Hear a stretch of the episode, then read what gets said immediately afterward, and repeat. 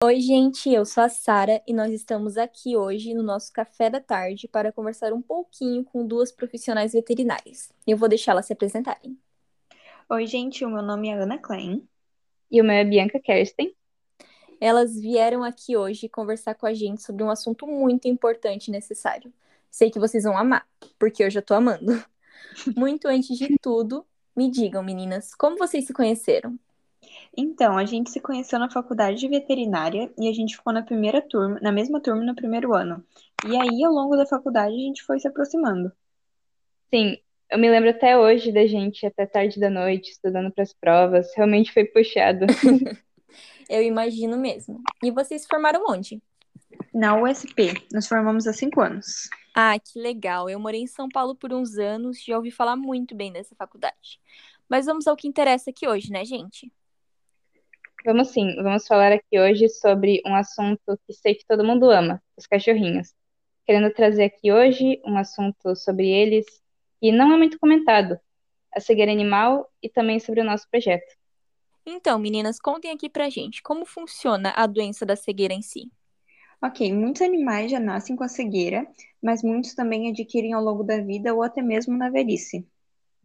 Até falando nisso, tem um artigo sobre catarata canina que explica exatamente isso. Diz que a cegueira em gatos e cachorros acabam sendo um acontecimento bem frequente, infelizmente, né? E ela traz diversos tipos de problemas para o animal, assim como acaba acontecendo com os seres humanos também. A principal diferença é que animais com deficiência desenvolvem um olfato e uma audição mais aguçado ao longo da vida, por causa da falta de visão, né? E apesar desses fatores, eles não diminuem a dificuldade que eles podem passar. Sim, por isso, conhecer a doença, as principais causas e sintomas e também a forma de tratamento já garante ao menos o apoio do dono e a ajuda necessária. Mas um fator em comum aos seres humanos é que a cegueira canina também está associada Há diversos problemas de saúde que vão de complicações como hemoparasitose, que é a doença do carrapato, até doenças oculares como glaucoma em cães. Esses problemas eles não afetam cães, apenas cães de idades avançadas, já que a possibilidade de traumas na região dos olhos também pode levar a trauma de visão. Ah, entendi. Realmente, hoje em dia a quantidade de cães cegos vem aumentando muito, né? e acabam agravando porque muitas vezes os donos não sabem como identificar essa doença no seu início. Sim, a veterinária Carla Marques explica que os primeiros sintomas são vistos principalmente pelo comportamento do animal. Ela diz: Notamos a maior dificuldade de enxergar durante a noite. Os cães possuem uma ótima visão, principalmente no escuro. Então, quando ele começa a bater a cabeça nos móveis em casa ou não acompanha a bolinha quando ela é jogada, é sinal que algo não vai bem. E ela ainda explica que o cachorro tende a ficar mais quietinho e lento em seus movimentos habituais quando ele está ficando cego. Além disso, é possível notar que a íris dos olhos dele vão ficando mais opacas. Nossa, realmente precisamos ir acompanhando eles no dia a dia e ir prestando atenção até nos pequenos detalhes. Mas me digam, tem raças específicas que têm mais tendência a desenvolver essa doença ou até mesmo já nascer com ela? Tem sim, algumas raças caninas que são os mais comuns e famosos da cegueira são pastor alemão, Yorkshire, Chow Chow. Existem muitas outras, ah, mas essas são as principais. A maioria dos casos oftálmicos são silenciosos, o que faz com que passem despercebidos, levando a uma piora considerável da doença. Assim sendo necessário o dobro de atenção em relação às doenças que podem afetar o pet. As principais doenças que afetam os animais são glaucoma, catarata, diabetes, traumas e infecções oculares, entre várias outras. Algumas das doenças, como por exemplo a catarata, não há cura, remédio ou prevenção, infelizmente, né? E visitas regulares a veterinários são essenciais para a identificação de novas doenças. Em relação a coisas práticas, para que esses donos responsáveis possam fazer em casa por eles, vocês têm alguma dica? Como a maioria dessas doenças não possui cura, é necessário pensar em facilitar a vida do seu pet depois de adquirir a doença. As perguntas básicas ajudam. Como ele vai comer, como ele vai andar pela casa. Sim, precisamos pensar no geral, né? Como ele vai sair da casa dele, como evitar que ele se machuque. Um bom começo é não mudar os móveis de lugar para que ele se acostume com o lugar. deixar o pote de, de comida e água em lugares mais acessíveis para facilitar o seu uso. Usar objetos que impeçam ele de bater nas coisas ou criar barreiras em volta de lugares perigosos, e é aí que entra o nosso projeto. Entendi, garotas. Como é bom ouvir isso de pessoas da área mesmo, né? Que entendem. O ideal é sempre procurarmos saber essas coisas de fontes confiáveis, até porque é um assunto muito sério. Então não saiam daqui, que logo depois, depois do intervalo voltamos com tudo falando sobre o projeto das nossas veterinárias.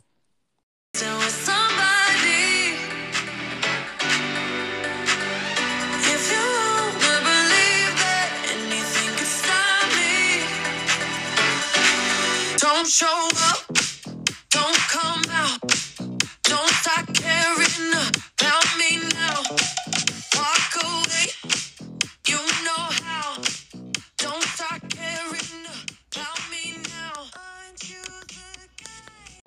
Eu estava em uma conversa muito legal com as garotas. Elas estão aqui hoje com o principal objetivo de nos apresentar um projeto. Acredito eu que não sou só eu que estou ansiosa aqui para entender como isso vai funcionar, né? então expliquem pra gente como ele funciona. No geral, o nosso projeto visa ajudar os pets com deficiência visual, mais especificamente os cachorros, evitando que eles se machuquem e causem lesões em seus corpos, como por exemplo bater em móveis da casa, quinas, paredes, portas, entre outras coisas.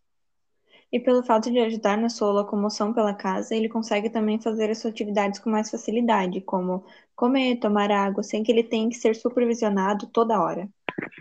Sem contar que a independência deles é algo que não deixa de ser importante, e esse é outro objetivo do nosso projeto, poder trazer essa independência que foi tirada deles com a cegueira. Realmente, todo cuidado é pouco para esses bichinhos. E muitas pessoas gostariam de saber como facilitar a vida deles, mas às vezes ou não sabem onde procurar ou só não sabem como. Digam pra gente como vocês pensam em ajudar nisso. Pensamos em fazer algo que o ajude a não bater nas coisas, para evitar que ele se machuque. Para que isso fosse possível, tivemos dois cachorros para teste, um Yorkshire de 8 anos e uma vira-lata de 12, que por sinal é totalmente cega, o que nos ajudou positivamente na execução do projeto. Usamos as medidas dele para fazer um colete que envolve o seu tórax, com uma regulagem que fica confortável para o cachorro sem apertar. Para o aro que vai em volta da cabeça do pet, foi usado um tubo de plástico fino, formando um meio círculo em volta da cabeça do mesmo. E como vocês pensaram em juntar o colete e o aro sem que, o, sem que caia ou fique muito frouxo quando ele anda ou quando ele se mexe? Deixamos um espaço estreito na parte da costura do colete para que ele se encaixe ali. Até pensamos em fazer algum tipo de suporte na impressora laser, mas como nosso projeto opta pelo conforto do pet, apesar das circunstâncias em que ele se encontra, preferimos só adaptar o colete para ele, se para ele comportar o aro. Muito legal isso, gente, porque realmente sabemos o quão complicado é a situação que esses cachorros passam, né? E pensar em uma solução priorizando o conforto é muito interessante. Com certeza. Sim. E agora que já sabemos um pouco sobre o lindo projeto de vocês, eu gostaria de saber como chegaram nessa ideia.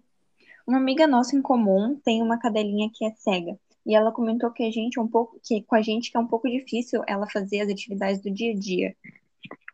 Escutar isso de alguém que vive essa realidade é bem diferente do que só pesquisar sobre, né?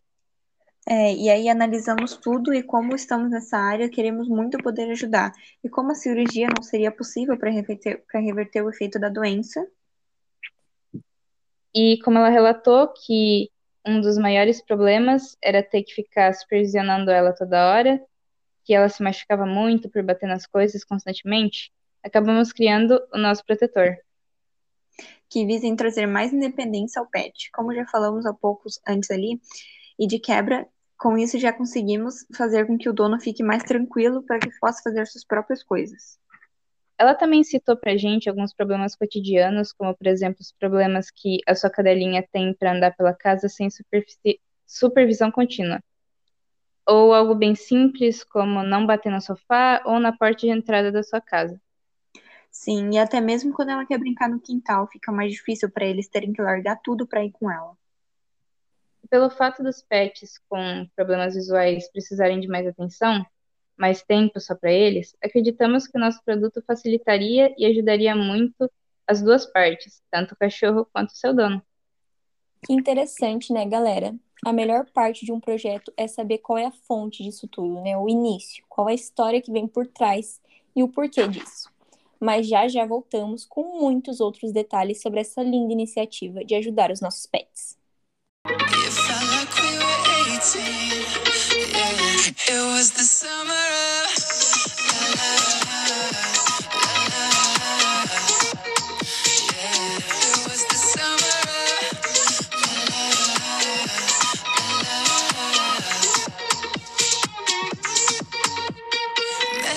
and tequila, calling you my senorita. Didn't know how much I need you. Hate it when I have to leave you. I've been taking mental pictures for when I miss you in the winter. Voltamos agora. Muito obrigada por estarem acompanhando a gente até aqui. Agradecemos sua atenção e agora vamos começar a falar dos materiais. Eu vi que vocês falaram de um colete. Como vocês pensaram em fazer isso? Para o colete, nós tivemos que dar uma boa pesquisada, até para ver o que seria mais confortável para o pet. Pegamos como base as coleiras normais, que são feitas com cadarços mais grossos e são adaptáveis ao corpo do pet. E ainda por ser um material mais maleável, ele se adapta mais fácil ao corpo do cachorro e não impede de fazer seus movimentos normais, como andar, pular, correr.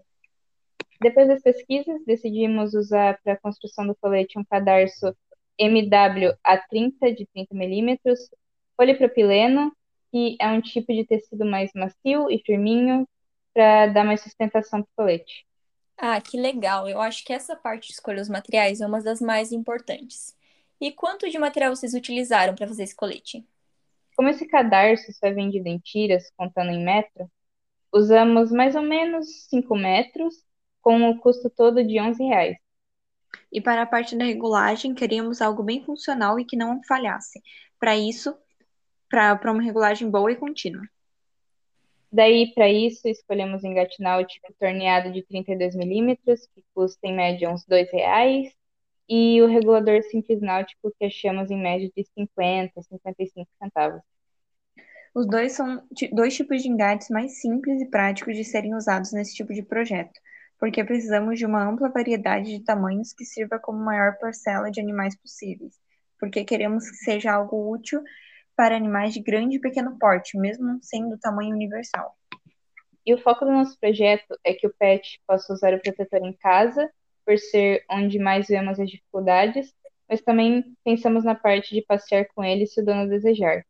Até porque, mesmo sendo em um lugar aberto, ao ar livre, ainda continua tendo árvores, postes e outras coisas que ele possa bater e se machucar. E pensando nisso, decidimos adicionar um mosquetão para facilitar que o dono possa passear com o animal quando necessário. E o mosquetão custou uns, 20, uns dois reais. Entendi, garotas. Até isso que falaram de analisar como ele estaria fora de casa.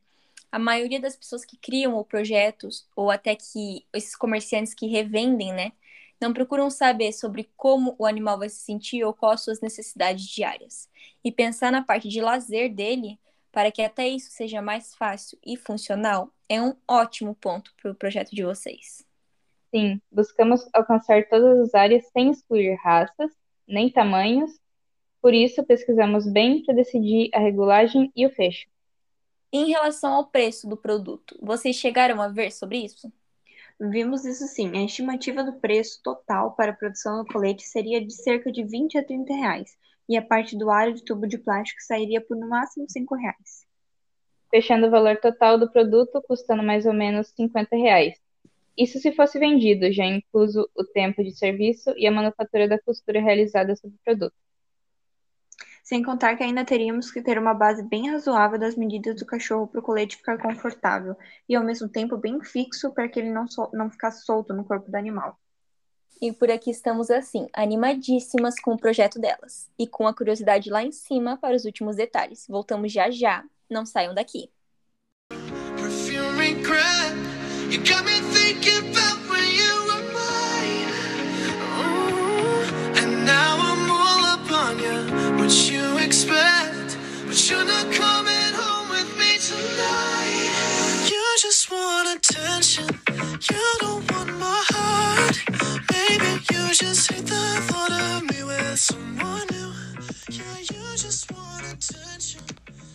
Estamos aqui de novo com essas lindas.